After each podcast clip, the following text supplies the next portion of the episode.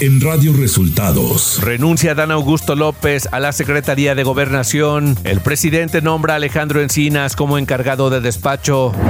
Hoy se registran para participar en la encuesta de Morena el resto de los aspirantes.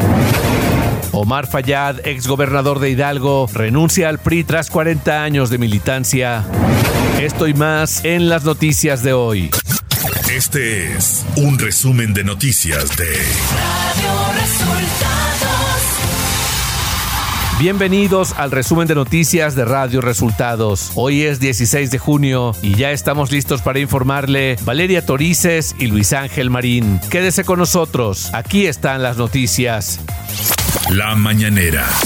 Este viernes el presidente Andrés Manuel López Obrador dio a conocer que el secretario de Gobernación, Adán Augusto López Hernández, presentó su renuncia al cargo la noche del jueves. Ayer, este, en efecto, eh, me presentó su renuncia el secretario de Gobernación, Adán Augusto López Hernández.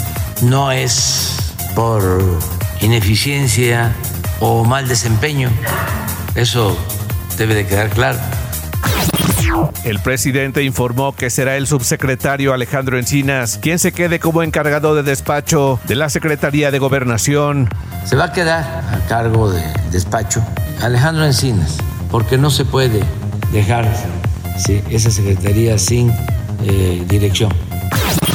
Andrés Manuel López Obrador aseguró que los mejores integrantes del gabinete son los que están renunciando para buscar la candidatura presidencial de Morena. No es que estén renunciando por ineficientes, al contrario, están renunciando porque son los mejores dirigentes de nuestro movimiento y son los que pueden llevar a buen puerto esta embarcación el presidente López Obrador se refirió a la reunión que sostuvo este jueves con la presidenta de la Comisión Europea, Ursula von der Leyen, en Palacio Nacional. Reconociendo la importancia de México en el concierto de las naciones y el interés de Europa por que se firme un tratado económico comercial con México el titular de la Unidad de Inteligencia Financiera, Pablo Gómez, aseguró que habrá juicio en Florida para la devolución de recursos a México del caso García Luna.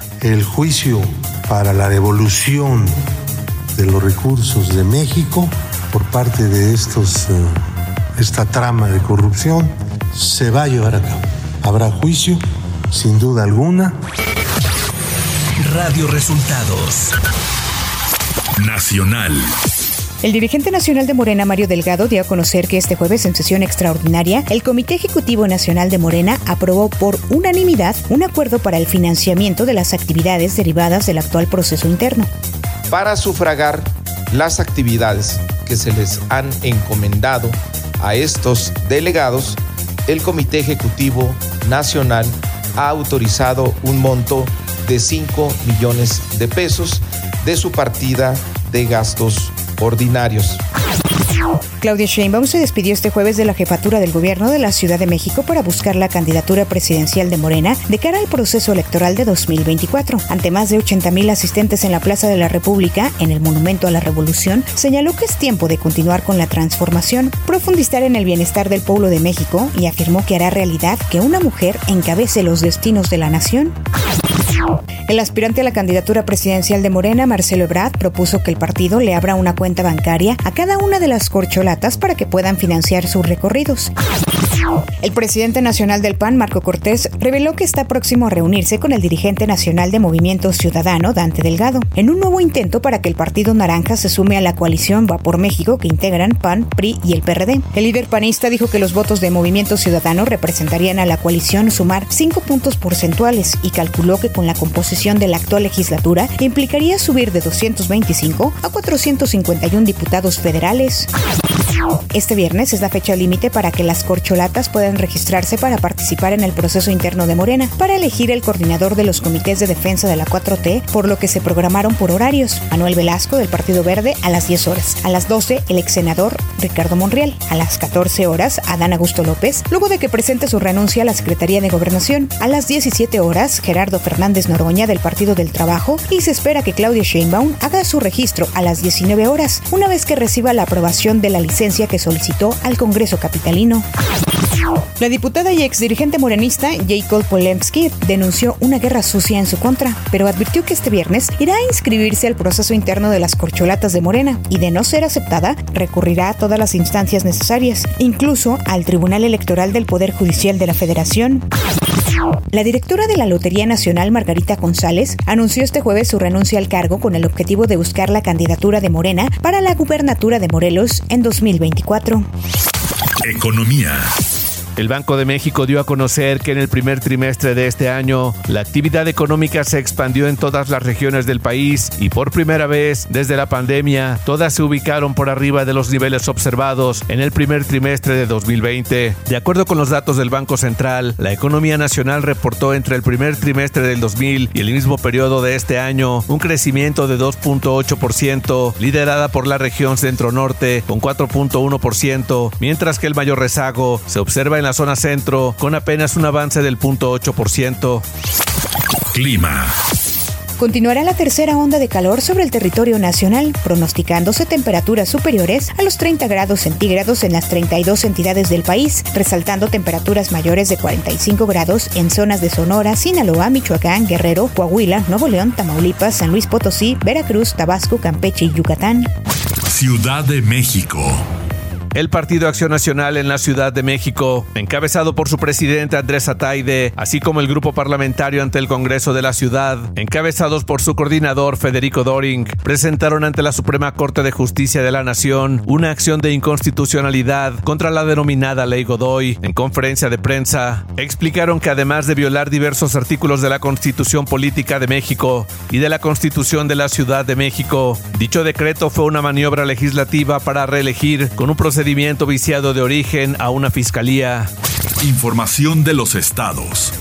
El exgobernador de Hidalgo, Omar Fayad, informó a la dirigencia estatal del PRI su decisión de hacer un alto en el camino y renunciar a su militancia a esta fuerza política. Luego de más de 40 años de permanencia dentro de las filas del tricolor, partido por el que fue diputado, Fayad Meneses argumentó que dentro del PRI son coartadas las posibilidades de participación para quienes piensan de manera independiente y no hay espacio para una perspectiva crítica.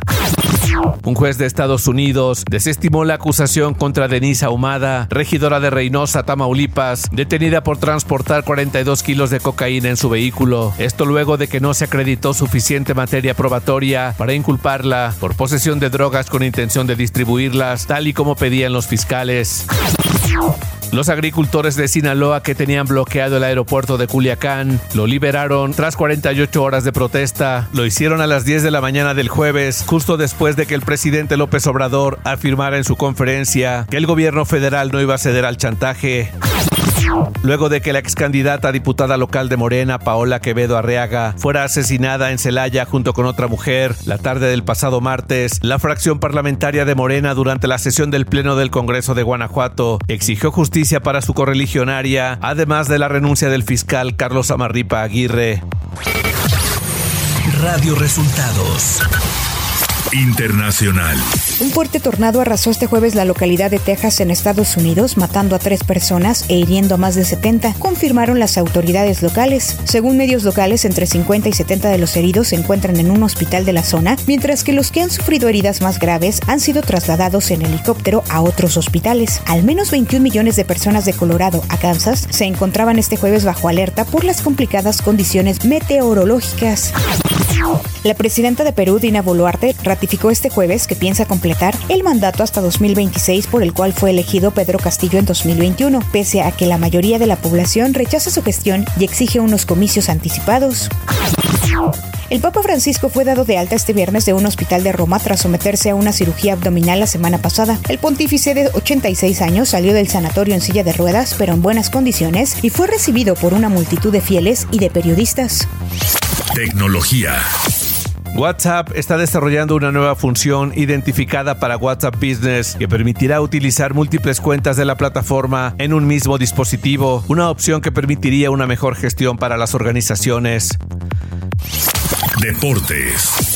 La selección mexicana de fútbol soccer tuvo una lamentable actuación en la semifinal de la Liga de Naciones de CONCACAF al enfrentar a su similar de Estados Unidos, perdiendo 3-0. Con este resultado, el Tri deberá conformarse con pelear ante Panamá por el tercer lugar del certamen, mientras que Estados Unidos disputará la final del Nations League de CONCACAF ante Canadá. Y hasta aquí las noticias en el resumen de Radio Resultados. Hemos informado para ustedes Valeria Torices y Luis Ángel Marín. Que tengan un excelente fin de semana.